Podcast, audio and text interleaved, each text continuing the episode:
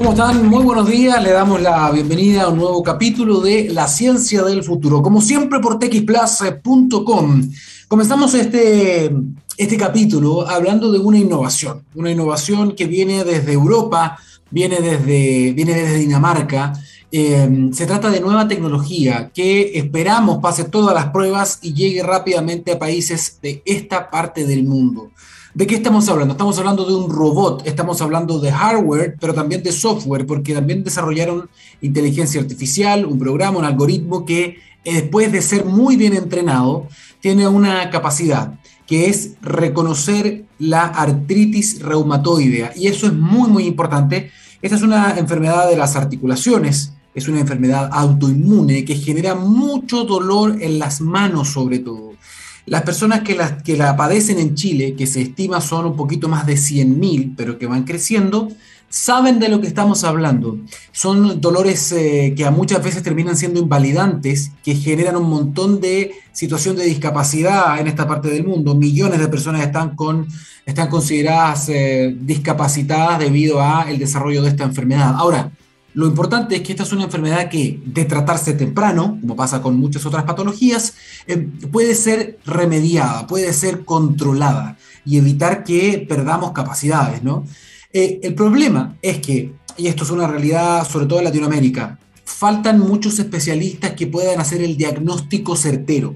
Por lo tanto, cuando las personas comienzan a sentir los primeros dolores, tienen que pedir hora con un reumatólogo, por ejemplo. Sin embargo, en esa espera, muchas veces sucede que las lesiones, el dolor comienza a aumentar y las personas cuando ya son diagnosticadas de manera certera, de manera clínica, es muy tarde. Entonces, por eso que este robot viene a solucionar ese problema. Es un robot que ha sido desarrollado por la Universidad del Sur de Dinamarca se llama Arthur, que es una abreviatura para Arthritis Ultrasound Robot o robot ultrasónico de artritis, que es un brazo mecánico, es un brazo robótico y las personas pueden operarlo muy fácilmente. Los pacientes se echan las cremas, este gel, ponen la mano, el robot ya está entrenado, por lo tanto el robot escanea y se demora solamente 12 minutos en decirte si usted tiene artritis reumatoidea.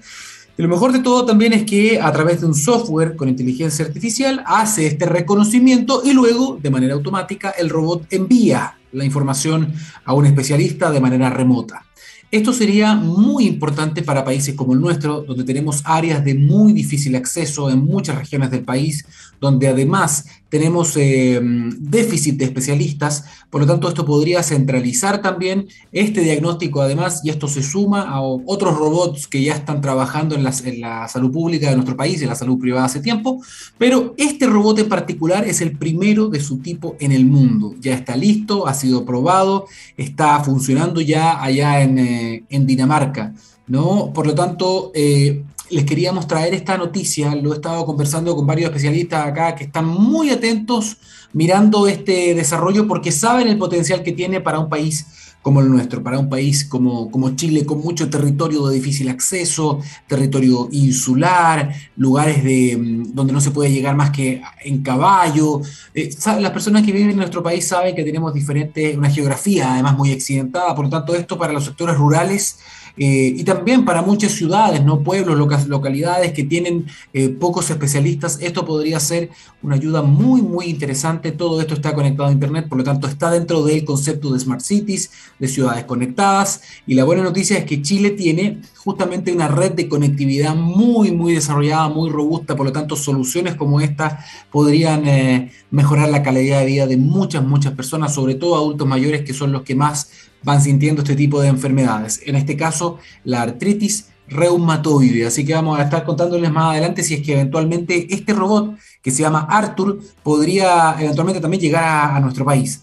¿Ah? Eso es una noticia que queríamos comentar. Eh, son novedades tecnológicas y científicas que van llegando también y que se van conociendo en diferentes partes del mundo y que es importante socializar porque de esta manera se empieza a hablar, las personas, los pacientes también pueden hablar con sus médicos, los médicos con las autoridades y eventualmente también se hace una cadena virtuosa que termina con las autoridades quizás pidiendo, comprando, evaluando la compra, los laboratorios también los hospitales, las clínicas, bueno, todo sirve si eventualmente se pueden traer estos robots que entiendo ya van a comenzar a ser fabricados al menos eh, de manera industrial para poder eh, exportarse a diferentes partes del mundo. Así que para que Chile pueda sacar número y poder tener también esta, este gran avance tecnológico acá en nuestro país.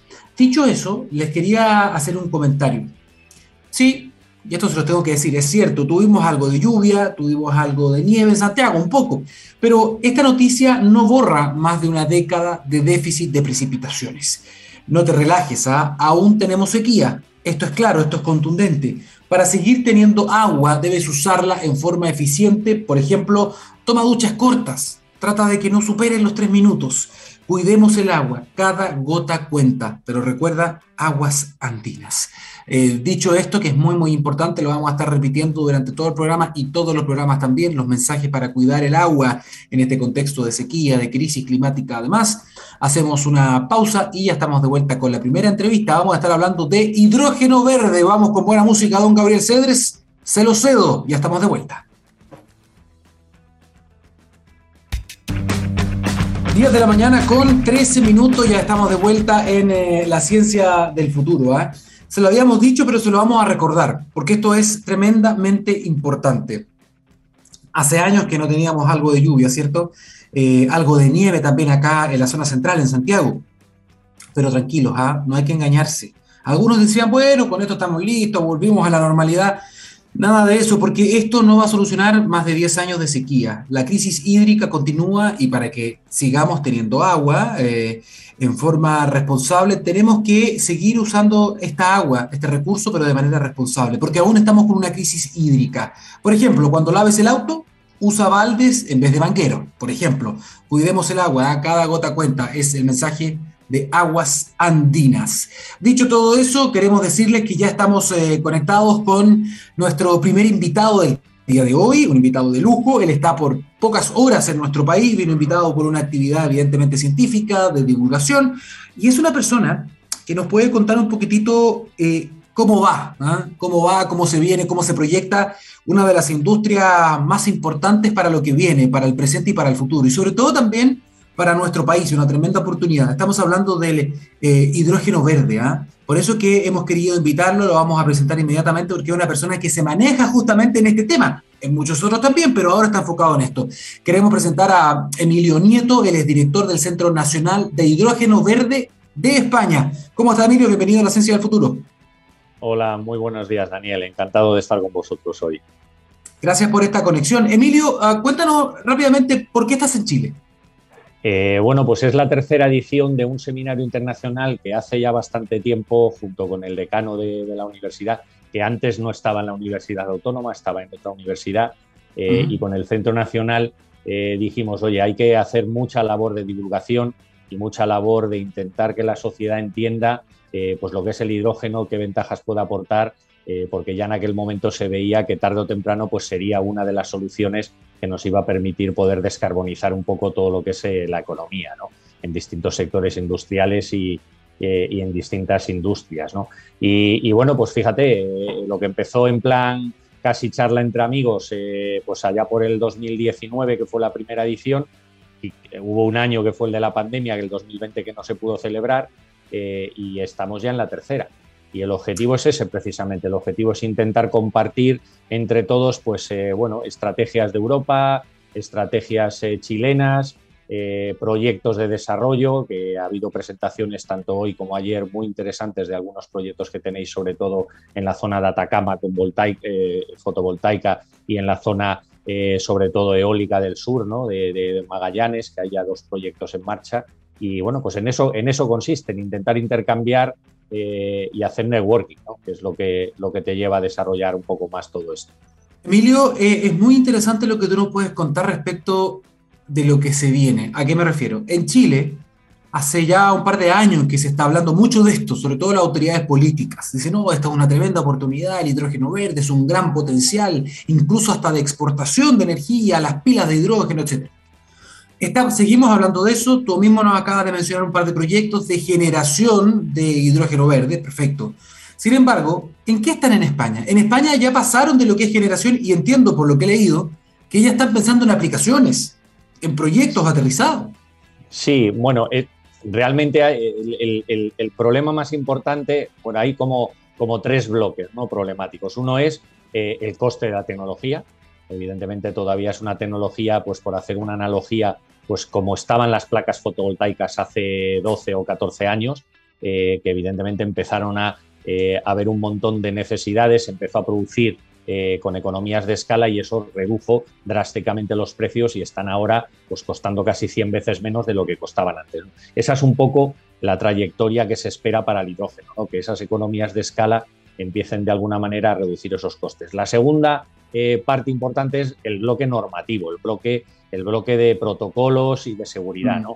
Ahí la Administración tiene mucho que decir eh, porque lo que hay es que legislar eh, y desarrollar esas normativas específicas de hidrógeno. Ahora mismo no existen, ahora mismo te catalogan las plantas de producción como si fuesen plantas químicas y realmente no tiene mucho sentido porque no hay ni utilización de productos químicos ni emisiones, son, son procesos pues muy, muy, muy limpios y que realmente no, no, no conllevan ningún problema.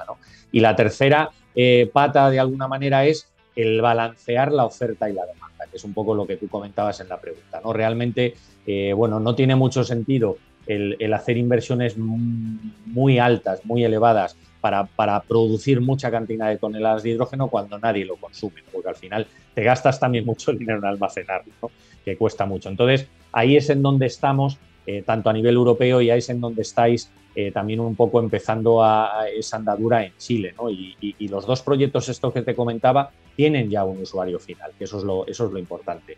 Es decir, eh, ya existe, uno de ellos es para aplicar la fabricación de combustibles para aviación, los, los famosos combustibles sintéticos, y es una planta que va a producir y va a autoconsumir esos combustibles y evidentemente a exportar parte de ellos. Y la otra es una empresa que pretende vender a una petroquímica.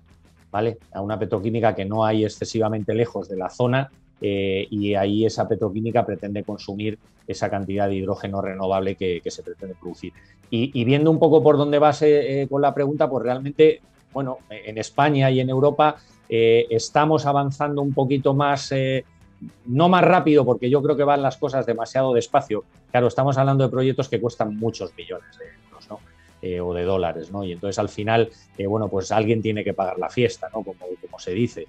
Entonces al final ahí tiene que ser una colaboración público-privada donde la administración desarrolle esa normativa, de esa seguridad de que no va a pasar eh, pues esas inversiones de la industria van a caer en saco roto y van a hacer inversiones que van a perderse por el camino, dar esa seguridad para que las empresas inviertan y dar ese pequeño capital semilla de financiación para que las empresas puedan eh, bueno, pues soportar y hacer sus planes de negocio a lo largo de los años y se pueda realmente eh, poner un poco de sentido común a esas inversiones, ¿no? porque al final estamos hablando de que todas las industrias tienen que cambiar sus procesos de producción y, adaptarlos a la utilización de estas soluciones sostenibles si, comenzamos a abrir el foco al cuadro más general posible, el contexto es la crisis climática, eso todo lo entendemos, ¿no? O sea, tenemos que ir hacia un mundo cero emisión, tenemos que electrificar el transporte, limpiar las matrices energéticas, eso todo lo entendemos. Y en ese contexto, el hidrógeno verde podría jugar un papel trascendental como una herramienta más para ayudar a limpiar, por ejemplo, el mundo del transporte, del movimiento, de la movilidad.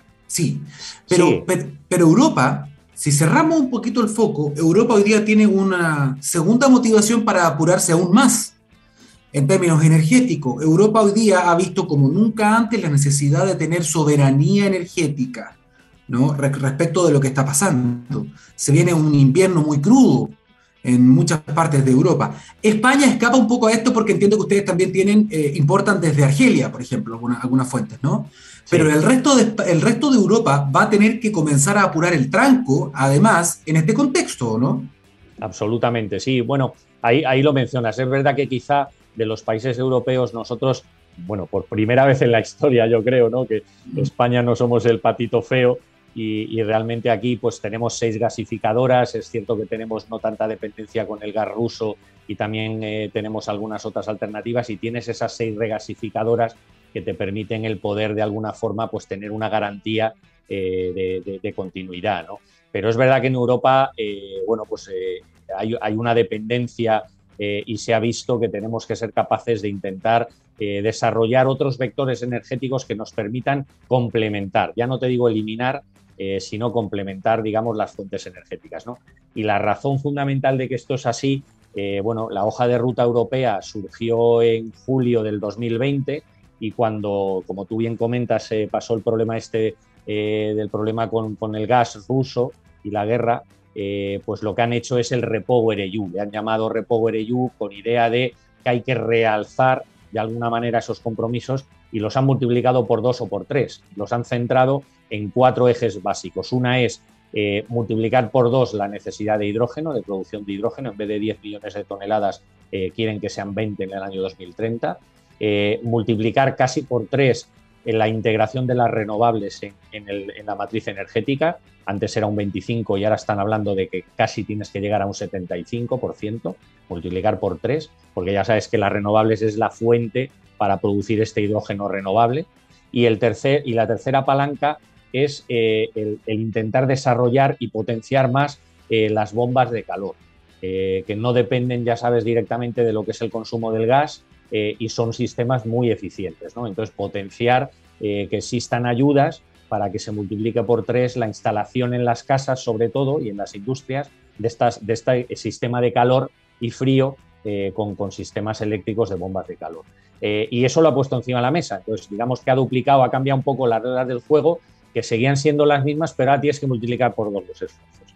Y, y eso, pues bueno, pues ha movilizado han creado también el Banco Europeo de Inversiones de Hidrógeno específicamente, sensibilizado a todos esos proyectos que se puedan plantear para el desarrollo de lo que puede ser el hidrógeno renovable. Y hombre, esto es un espaldarazo sobre todo a las industrias, ¿no? porque estamos hablando de que el hidrógeno, pues llevamos más de siglo y medio utilizándolo en la industria como materia prima, ahora surge como vector energético con otras dimensiones pues casi impensables, ¿no? porque estábamos hablando ya de muchos gigavatios y estamos hablando de muchos millones de toneladas de hidrógeno producidos y eso hay que de alguna forma pues manejarlo, ¿no? Y hay que manejarlo, pues como hablábamos antes, de la parte de económica, intentando reducir y ajustar al máximo esos costes de, la tecnología, la parte normativa y la parte de los, eh, de los sistemas de financiación para que las empresas puedan ver de alguna forma ese apoyo. En eso están hoy día. Hay, hay dos claves probablemente, y esto pasa con todas las cosas, con todos los grandes cambios sociales. ¿no? Aquí se requiere evidentemente que remen todos juntos en el mismo barco eh, lo público y lo privado. Eso es casi una obviedad. ¿no? Eh, pero en este tipo de cosas más que nunca. ¿Por qué? Porque aquí tiene que haber confianza en que esto es posible, tiene que haber inversión e incentivo económico. Si no hay incentivo económico, este cambio no se va a dar. Eso, eso, eso es fundamental. Pero para que haya todo eso, siempre lo más importante es, la es que esto se vea como una necesidad para la población general. Si la ciudadanía entiende que esto es importante, si la ciudadanía entiende que esto es necesario y esto se vuelve algo relevante, las empresas a la fuerza van a tener que hacerlo porque se lo van a empezar a exigir, porque va a ser responsable, va a ser sexy para el consumidor y también para el tomador de decisión que va a decir, oye, yo tengo que estar donde está la gente. En ese sentido, en Europa, o en España, para no sacarte tanto de tu país. Hmm. En España existe a nivel social una conciencia, un conocimiento respecto de la importancia y de lo que es el hidrógeno verde. O sea, ¿ustedes han hecho ya ese trabajo de evangelización social? Eh, sí, pero se necesita todavía potenciar mucho más ese mensaje. ¿no? Yo, por ejemplo, por darte un, un, ejemplo, a mí todavía, cada vez que vas a dar una charla, siguen preguntándote que si el hidrógeno es peligroso, si el hidrógeno explota, eh, qué va a pasar con el tema del agua, que al final para producir un kilo de hidrógeno necesitamos entre 10 y 12 litros de agua. Eh, evidentemente que se puede utilizar agua salina, pero creas otro problema, que es qué vas a hacer con el subproducto que tienes de la salmuera, ¿no? Hay que gestionarlo eh, y evidentemente es factible. Yo ahí sí que para contestar eso estudié hace pues, un año, año y medio, un informe que publicaron de la Comisión Europea eh, que estaba regionalizado por distintos países del consumo de agua por habitante y por día.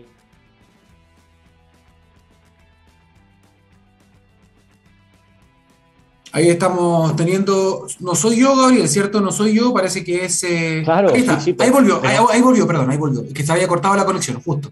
Sí. Estaba hablando del informe. Sí, del informe, ¿no? Entonces, claro, te parece mucho porque al final tú, te dices, oye, yo no, no, consumo 130 o 140 litros, ¿no? Y te pones a pensar y te salen los 140 litros, ¿no? Entonces, al final tú racionalizas y dices, vale, pues mira, si yo consumo todos los días 140 litros, no llega al 10% lo que yo voy a necesitar para producir todo el hidrógeno que estoy planteando en la estrategia, con lo cual ya dices, ah, vale, no es un problema, hombre, es un problema cuando no tienes agua en el desierto, por ejemplo, en vuestro caso Atacama, ¿no? Hay que, plantear esa estrategia para ver cómo lo voy a hacer. Pero es verdad que socialmente es importante, creo que hay mucho trabajo por hacer. Allí en España eh, y en Europa la gente está más sensibilizada porque vemos la guerra más cerca eh, que en vuestro caso pero yo creo que seminarios como este que estamos organizando, yo por ejemplo en cuanto a número de asistentes, pues estábamos por encima de 300. Entonces, eh, bueno, pues hay, hay una necesidad de que a la gente, bueno, pues le cuentes un poco por dónde van los tiros, cuáles son las estrategias. Me sorprendió muy gratamente la charla que dio eh, un representante de Corfo, porque vosotros habéis cambiado el gobierno eh, recientemente, bueno, pero la estrategia sigue siendo la misma es, un, es, es, una estrategia de país, ¿no? Eso es importante, que no, que no cambie el color del gobierno y los otros vengan y digan, bueno, pues yo tengo que hacer cosas completamente diferentes porque los otros eran distintos. No, no, hay, hay que definir muy claramente cuál es lo que hay que seguir y yo creo que eso, eh, bueno, fue bastante revelador de que, de que Corfo y la, y la Fundación Chilena, que es la que nutre de alguna forma de estos fondos, eh, pues oye, las estrategias y las líneas siguen teniendo lo mismo, ¿no? Eh, es muy importante el, convencer y, aportar esa información a la sociedad y que pensemos todos, pues que más tarde o más pronto, esperemos que sea cuanto antes mejor, el hidrógeno va a formar parte de nuestro día a día, en la caldera de nuestra casa, eh, como gas para, para, la movilidad, etcétera, etcétera, ¿no? Entonces, bueno, tenemos que ir, ir confiando de alguna forma y perdiendo ese miedo inicial. Ahora, como tú bien decías, los países serios al menos en estos temas que son trascendentales, que son estructurales, no coyunturales, tienen estrategias de largo plazo. Eso, hacen los países serios, son políticas de Estado, ¿no? Eh, ustedes también llevan adelante una agenda como esta. Tengo algunos temores yo respecto de España por algunos partidos que hablan de religión climática, religión. Entonces hay que tener ojo también porque no todos los partidos y no siempre esto se puede mantener, pero hay que tratar de ser serio al respecto.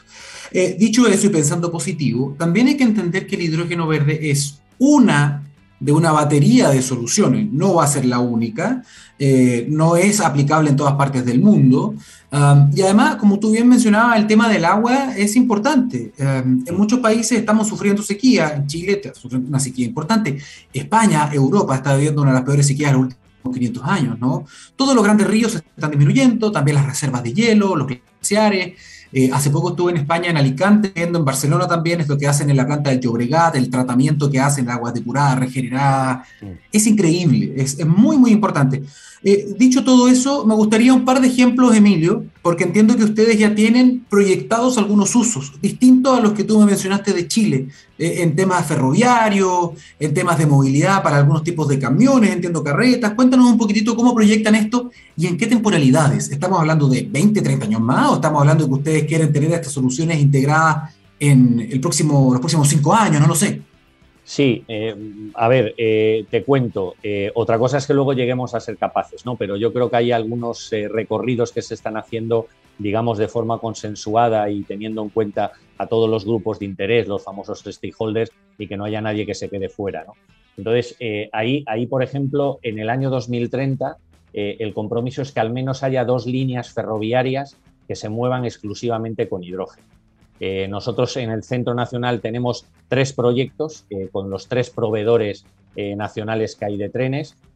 con Talgo hemos desarrollado un tren de hidrógeno para la zona suroeste, ¿vale? la zona que se mueve más en la, zona de Extremadura, muy cerquita de Portugal, y de hecho hay un planteamiento ibérico, ¿no? de, península ibérica entre Portugal y España. hay otro tren que lo que va a hacer es moverlo en la zona eh, noreste, en la zona entre, entre Aragón, Cataluña eh, y, la zona de Zaragoza, que es CONCAF, que también es una hibridación eh, de baterías y de, hidrógeno, para intentar dar una solución a aquellos tramos de vía que no están electrificados, porque cuesta mucho dinero y sobre todo en la zona de Extremadura que no hay nada electrificado y se mueve con locomotoras diésel. Y luego hay otro planteamiento que es con el otro, el otro operador español que es Renfe, eh, que estamos intentando innovar en lo que es el almacenamiento dentro del tren. Estamos intentando buscar porque en los otros dos se hace un almacenamiento a presión y en el otro estamos intentando buscar un almacenamiento que no se sabe todavía si va a ser hidrógeno líquido 100% o vamos a intentar utilizar un vector energético tipo amoníaco o incluso el metanol, ¿no? que sabes que tiene una densidad eléctrica un poquito mayor que el hidrógeno molécula. Eh, eso en la parte ferroviaria. En la parte de transporte pesado eh, hay dos líneas que se están avanzando. Una es eh, el extendedor de rango, el race extender, que se, que se conoce en inglés, que es reconvertir un motor eléctrico con un poco de hidrógeno para darle el doble de autonomía. De forma que tú lo que haces es, tú tienes un, coche de última milla, una furgoneta, que de hecho el proyecto está centrado en una furgoneta de reparto, que puede andar 200 kilómetros, entonces le acoplamos una pila de combustible, le acoplamos un pequeño depósito de hidrógeno y le damos con un kilo o dos de hidrógeno eh, esos 200 o 300 kilómetros adicionales y entonces funcionas con el motor eléctrico, pero cuando la batería se te acaba, el hidrógeno lo que hace es mueve el motor eléctrico y recarga la batería. Y ese, y ese extendedor de rango eh, se está haciendo con dos empresas en España y que van a empezar a lanzar, digamos, un poco, de forma que racionalizas un poco lo que ya tienes, ¿no? Dices, oye, no elimino los vehículos eh, eléctricos, ¿no? Sino que los racionalizo y optimizo un poco el tema. Y luego hay otra aplicación que también es muy importante, que es la economía circular, ¿vale? Eh, tenemos un proyecto muy parecido al que comentábamos antes en, Magallanes para producción de, en el norte de España, que es Petronor, combustibles e-fueles para, para, aviación, que hay una planta que se pretende hacer allí y que la idea es que esté operativa en el 2026. Eh, pero sí que eh, hay, hay, luego la otra parte, digamos, un poco de, eh, aplicaciones de economía circular, intentando dar una solución a esos residuos que son complicados de manejar y que cuesta mucho dinero llevar a vertedero. Entonces, lo que haces es, haces una especie de proceso químico que, generas un gas sintético y ese gas sintético lo enriqueces con el hidrógeno producido y con el atrapamiento de CO2 que emites de otras industrias. De forma que tú con todo eso generas un metano, que es un metano verde. Y ese metano lo puedes circular ya por la red o puedes incluso utilizarlo como gas vehicular o incluso que llegue a las calderas de las casas. Y ese proyecto que lo vamos a iniciar eh, pues va a estar operativo también alrededor del 2026. Con lo cual, es verdad que la, estrategia es que en el 2030 tengas ya un número importante ¿no? de vehículos pesados y de líneas ferroviarias, etcétera. Por ejemplo, 100, 150 hidrogeneras, actualmente tenemos solo 7 en España. Hay que correr, porque de aquí al 2030, pues meter casi 90 y tantas, pues no es fácil. Pero bueno, sí que, sí que en el ánimo está y ya hay planes para ver cómo distribuir un poco todo eso, ¿no? O sea que para que veáis que al final se ataca, es importantísimo lo que hablábamos antes. Produzco, pero tengo que tener claro quién me va a consumir, porque si no tengo un problema adicional. No tiene sentido, si no nada de querer invertir en algo así, claramente, ¿no? Eh, ¿qué, envidia además entender que ustedes ya están proyectando la fabricación o instalación de hidrogeneras, cuando acá en Chile estamos todavía atrasadísimos en lo que son las electrolineras, ¿no? Que eso ya debería estar, debería estar repartida por todos lados. Em, gracias, Emilio. Gracias por, por, venir a Chile, además, por participar en estas actividades con nosotros, ayudarnos a entender la relevancia de esto, ¿no? Y ayudar también a que quienes toman las decisiones, y en este caso un mensaje para los parlamentarios, en el fondo, puedan estar al día con estos temas y puedan legislar con la velocidad que esta urgencia requiere. Si eso finalmente también es el tema, si ellos no lo entienden, difícilmente lo, van a entender nosotros, el resto, ¿no? Ellos tienen que generar los marcos. Em, Emilio Nieto, director del Centro Nacional de Hidrógeno Verde de España. Espero algún día ir a conocer allá el centro a, España. Yo voy a jugar, así que algún día lo voy a contactar para, ir a pues, visitar.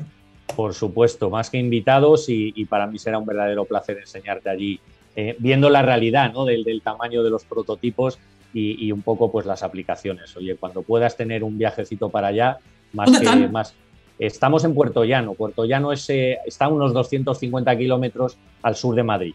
Hay un tren de alta velocidad. De hecho, yo vivo en Madrid y voy y vengo todos los días. O sea que, que se puede hacer en una hora y cuarto. ¿Cuánto se demora eso? Hora y cuarto. Hora perfecto.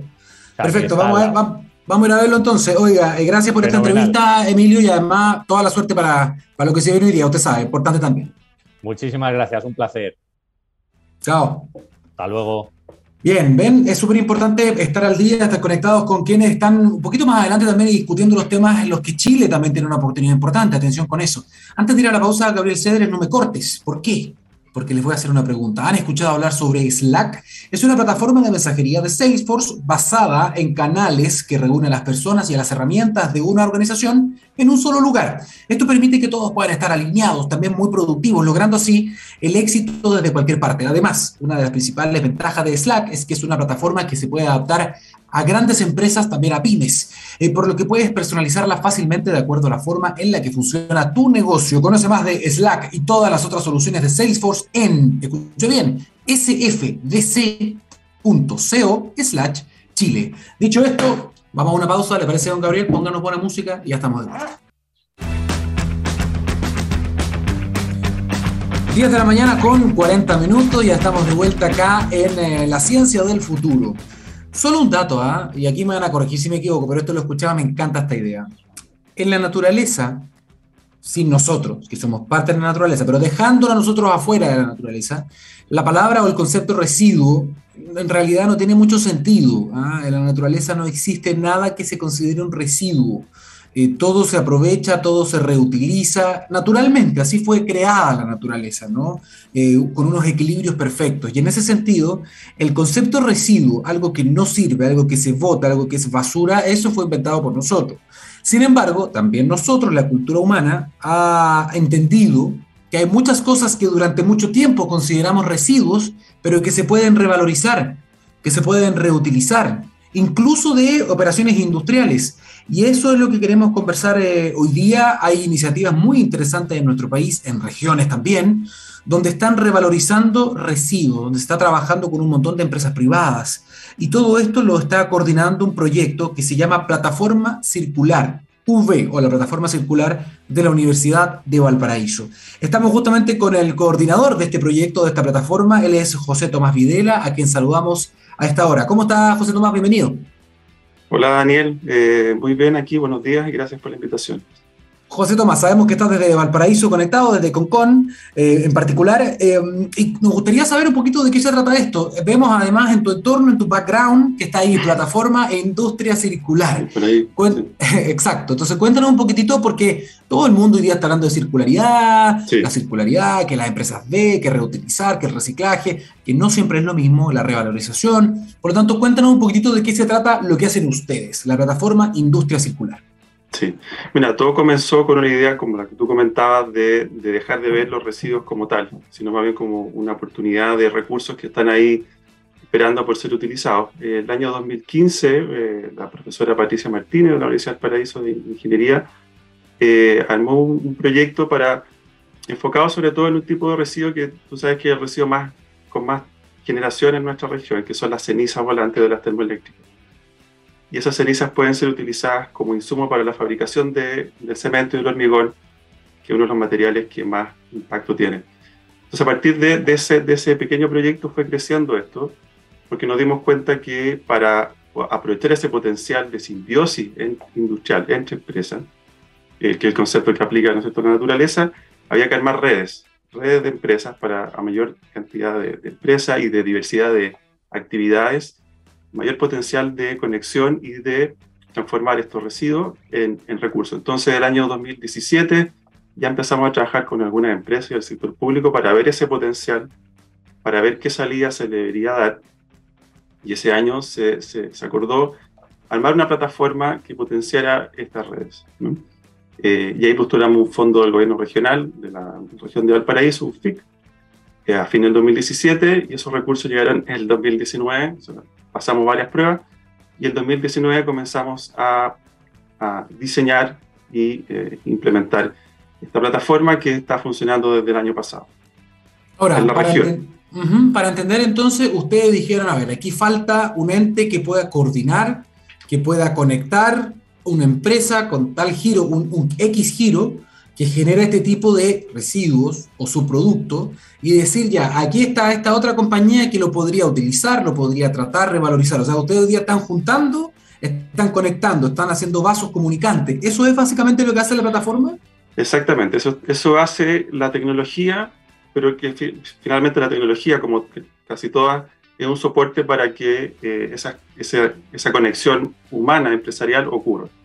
Facilita ciertas, ciertas ciertos datos, ciertos potenciales. Eh, tenemos la tecnología y estamos intentando también que esa conexión finalmente ocurra a través de una conexión más humana y, y, justamente es generar estas redes que lo que hicimos fue conversar con las empresas acá de distinto tipo y justamente nos decían eso como una gran brecha. Había falta de información, eh, podemos explorar algunos temas, pero sobre todo falta de conexión. ¿ya?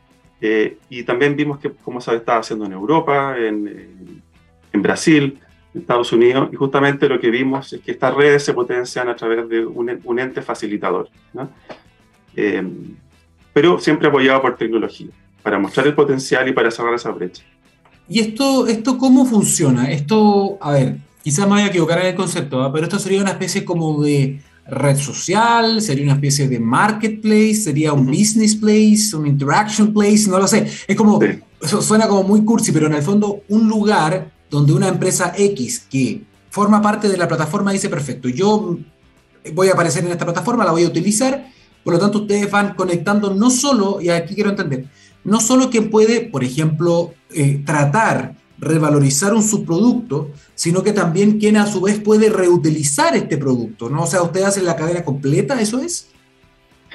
Incentivamos la cadena completa a través de, como tú bien decías, un marketplace, pero es un marketplace enchulado, digamos. ¿Y cómo lo, cómo lo hicimos? O sea, las empresas pueden subir su información de que tienen tal, tal recurso disponible, eh, con tales características, o bien una empresa puede decir necesito tal recurso, eh, pero también generamos, y aquí algo que le ha interesado a la empresa y al sector público, generamos un algoritmo que permite conectar empresas independientes de que estén ellos eh, buscando o ofertando, demandando, y le llamamos el Tinder de los residuos no peligrosos.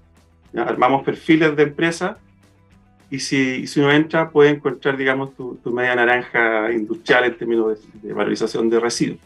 Estamos potenciando eso porque requiere, digamos, más datos, pero, pero básicamente es un marketplace, pero de entrada tú puedes explorar posibles conexiones. ¿ya? Y una vez que esas conexiones ocurran, o independiente de que ocurran a través del marketplace, si esas conexiones están ocurriendo afuera, en el mundo real, la plataforma permite respaldar esos datos y con esos datos las empresas pueden hacer dos cosas, medir sus impactos ambientales y la reducción de los impactos ambientales que generan estos negocios. Y por otra parte, poder reportar ante la plataforma SINADER, que es la plataforma oficial del Ministerio para la Gestión de Residuos, que también hay un tema importante, eh, es cómo hacemos que la economía circular, que como tú decías está, muy en boga como concepto, pero nos olvidamos un poco de, problemas basales. En tu programa la semana pasada hablaba de eso, de primero entender cuál es la huella de la empresa para tomar buenas acciones, es lo que es residuo. Estamos enfocándonos mucho en conceptos quizás muy sexys como la economía circular, pero no en, eh, en resolver problemas serios, digamos, de gestión de residuos. Y lo que estamos intentando es que la economía circular haga tiraje para resolver esos problemas. Oye, es interesante. Mencionaste también que dentro de eh, las alternativas, las aplicaciones que tiene, por ejemplo, ser parte de este marketplace o de esta industria, de esta plataforma, eh, ¿también está la posibilidad de que las empresas puedan medir sus impactos? Sí, en, lo que respecta a este intercambio de, recursos. Entonces generamos eh, indicadores de impacto, usamos análisis de ciclo de vida para generar factores eh, locales, que es importante, y también estamos construyendo indicadores sociales. Efectivamente, si esto es un negocio es porque está generando empleo también, y, ingresos. ¿ya? Así que tenemos ahí una, una, batería de indicadores, huella de carbono, pero también otros, porque también eh, hay, que, hay, que cerrar ese tema de la huella de carbono, es, va a ser obligatorio, la ley de marco de cambio climático, declarar eso, pero también en el mundo de los residuos hay otros indicadores que están generando impacto, por ejemplo, el agotamiento de recursos o volviendo al tema de, del cemento y el hormigón, la extracción de material árido en forma ilegal de las cuencas de los ríos. También cómo vamos midiendo eso, midiendo huella de carbono, pero también midiendo otros impactos que están generando eh, la gestión de los residuos y la extracción de materias vírgenes. O sea, ustedes le están metiendo, le están metiendo harta inteligencia a esto, porque desarrollaron un algoritmo, además me imagino. Eh, ¿Es, ¿tienen, ¿Le pusieron algún nombre a todo esto o esas cosas no se cuentan? Sí, al algoritmo de conexión tenemos un nombre, digamos, eh, técnico que es el R R, residuo de recursos. Eh, y para lo que son los impactos ambientales, eh, claro, ahí nos hemos creado un algoritmo, hemos usado datos de, eh, de software como Cima Pro y, generar eso, esos factores locales, que faltan muchos factores locales de impacto. Muchas empresas miden sus, sus impactos con factores internacionales que están bien a partir de cierto rango, pero importante ir también avanzando en eso, en datos locales para medir impacto local. Tú sabes que si, bueno, como todas las cosas, si no hay confianza en esto, si no se cree en esto, esto no va a funcionar. Tú puedes tener la mejor herramienta del mundo, pero si no hay confianza, si no hay gente que participe, si no hay varias empresas que le den vida a esto, que lo hagan robusto, la herramienta va a ser débil. Y en ese sentido, entiendo que ustedes han logrado ya trabajar, están hoy día trabajando con algo así como 40 socios, no sé cómo se dice, socios, clientes, empresas, que ya están o son parte de esta plataforma, ¿no? Sí. Hay 37 empresas registradas y hemos procurado de que esas 37 empresas sean diversas, que sean de distintos rubros y no solo que producen, sino también que transportan y que gestionan residuos, ¿ya? porque finalmente el ecosistema de empresas, para que haya esta simbiosis entre empresas, puede ocurrir en un, en un polígono industrial, en un barrio industrial, que ahí uno puede intercambiar energía, por ejemplo, y agua, eh, pero si lo vemos en una escala más general, más, regional, incluso empiezan a surgir el transporte como un, elemento importante y la gestión de los residuos. Entonces, hemos procurado tener eh, empresas productivas y también intermediarios que agregan, que solucionan brechas logísticas, eso es importante, y de conocimiento, también tenemos asesores.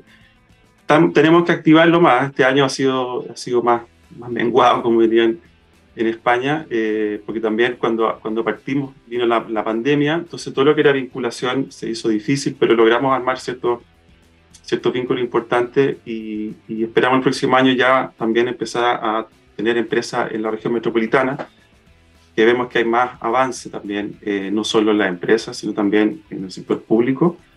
Así que para allá vamos también. Ahora, esto la gente que nos está escuchando tiene que entender, y me imagino que por ahí va también el, modelo de negocio. Esto no es solamente para que el informe de sustentabilidad quede más bonito, eh, sea más positivo. Esto no es solamente responsabilidad social empresarial, que sea un concepto que ya no se usa tanto como medio antiguo.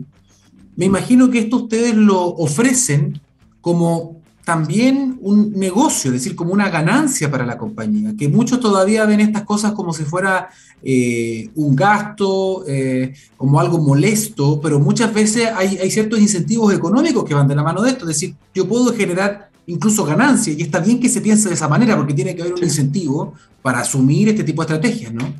Sí. Bueno, en nuestra, en nuestra página, y tenemos dos páginas, tenemos la, la plataforma que es de vinculación, este Marketplace Premium, y un portal de información. Y en ese portal tenemos casos de éxito, de empresas que han hecho, si se han hecho economía circular y ha sido un negocio para ellos.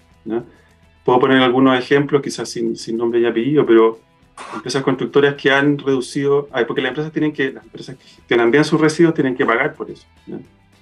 Entonces, primero hay un tema de eficiencia. Si tú reduces tu, tu tonelada, tu volumen de, de residuos que generas, ¿ah? y empiezas a ver que en verdad ahí tienes recursos que tienes votados, eh, primero va a reducir la cantidad de residuos que tienes que gestionar y por lo tanto pagar. Entonces, por ejemplo, eh, ese ahorro, la empresa lo que ha hecho es reinvertir ese ahorro en más personal que siga eh, profundizando y haciendo mejoras internas para generar nuevas oportunidades para esos residuos, tener quizá algún encargado en cada obra. Entonces, primera cosa, hay una reducción de costos por eficiencia de la gestión de los residuos. Y algunas de estas empresas eh, empiezan a armar negocios, ya pueden ponerle precio a eso que, que, que entregan, de la medida en que cumple con la normativa, ¿no es cierto?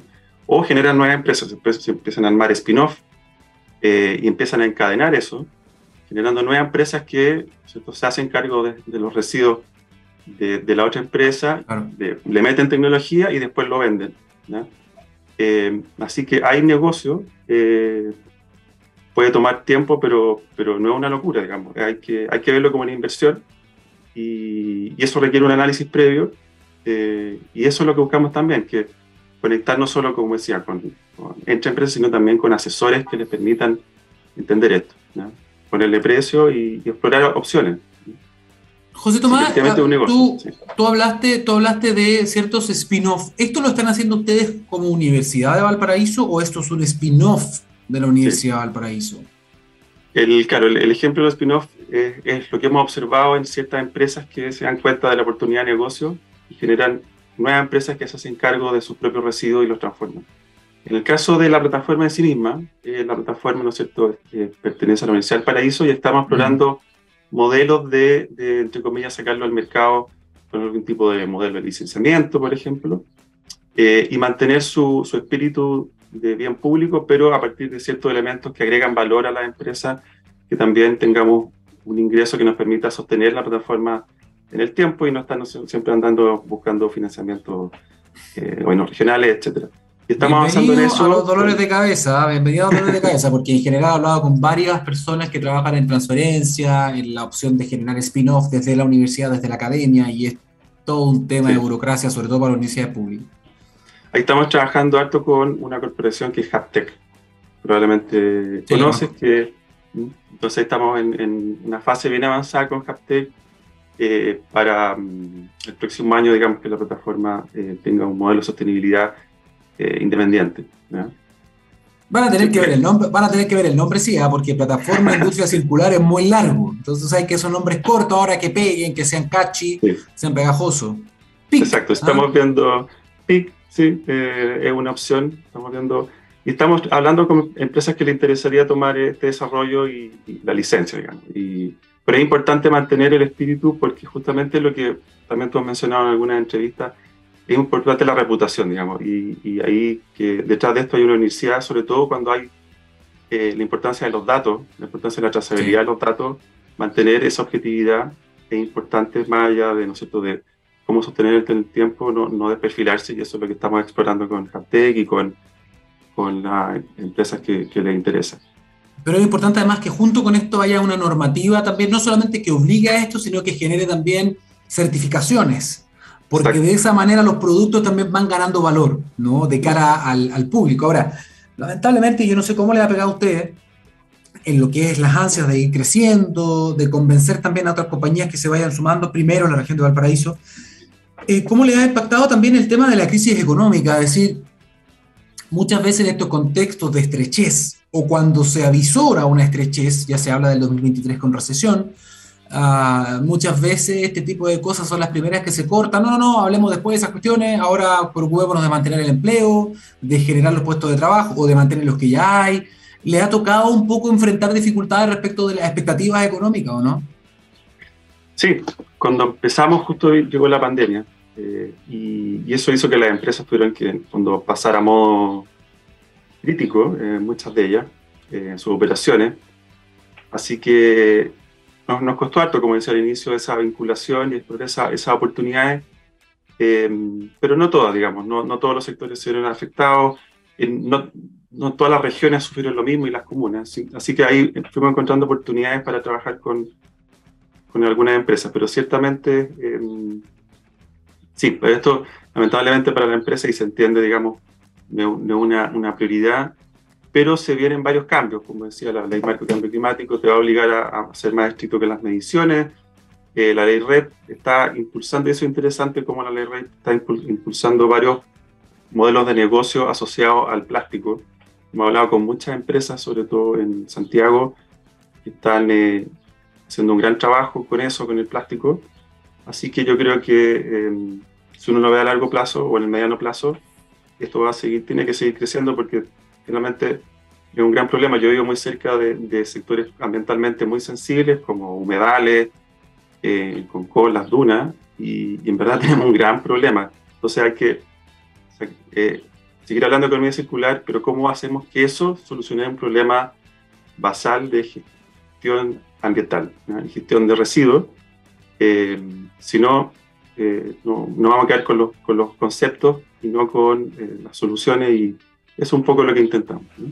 Y esto de la ley de la responsabilidad extendida del producto, que está muy interesante esa ley, entiendo que va a ir promulgándose o va a ir entrando en vigencia, mejor dicho, de manera progresiva, pero esperemos que pase rápido el tiempo, porque va a ser una ley que va a generar muchos cambios, muchos impactos y va a obligar además a que plataformas como la de ustedes ganen mucha más popularidad, ojo, o sea, en el fondo siento que ustedes están muy preparados con el know-how, la expertise, los contactos, los conocimientos, la, facilitar todo este proceso circular para que cuando esto sea una realidad y muchas empresas tengan que subirse, puedan apostar, por ejemplo, a soluciones que ya están aceitadas, como la, como la de usted. Así que están muy bien encaminados, estimado. José Tomás Videla, coordinador del proyecto Plataforma Circular de la Universidad de Valparaíso. Muchísimas gracias por eh, contarnos esto, lo que están haciendo allá en, Valpo, en la región metropolitana, en la región de Valparaíso, pero me imagino que después también podrían crecer, no lo sé. Sí, vamos para allá. Estamos hablando con el gobierno regional y, 99,9% seguro que el próximo año vamos a estar en la región metropolitana. Eso. Excelente. José Tomás, muchísimas gracias. Ah, que esté muy bien. Gracias a usted y felicitaciones por el programa. Gracias. Chao, chao.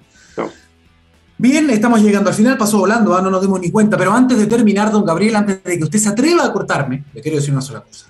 En Anglo América, la innovación está en el centro de todo lo que hacemos buscando mejores formas de extraer y procesar minerales para nuestra sociedad, usando menos agua y menos energía, con la ciencia y la tecnología como principales aliados, trabajando para un medio ambiente más saludable, colaborando con las comunidades, con estrategias para enfrentar entre todos y todas el cambio climático. Así, en Anglo American avanzan con un propósito claro, reimaginar la minería, ¿para qué? Para mejorar la vida de las personas. Dicho esto, llegamos al final de este capítulo. Nos vemos ya, recuerden, martes y jueves, de las 10 a las 11 de la mañana, la ciencia del futuro directo para ustedes. Que estén muy bien, disfruten todo este mes. Chao, chao.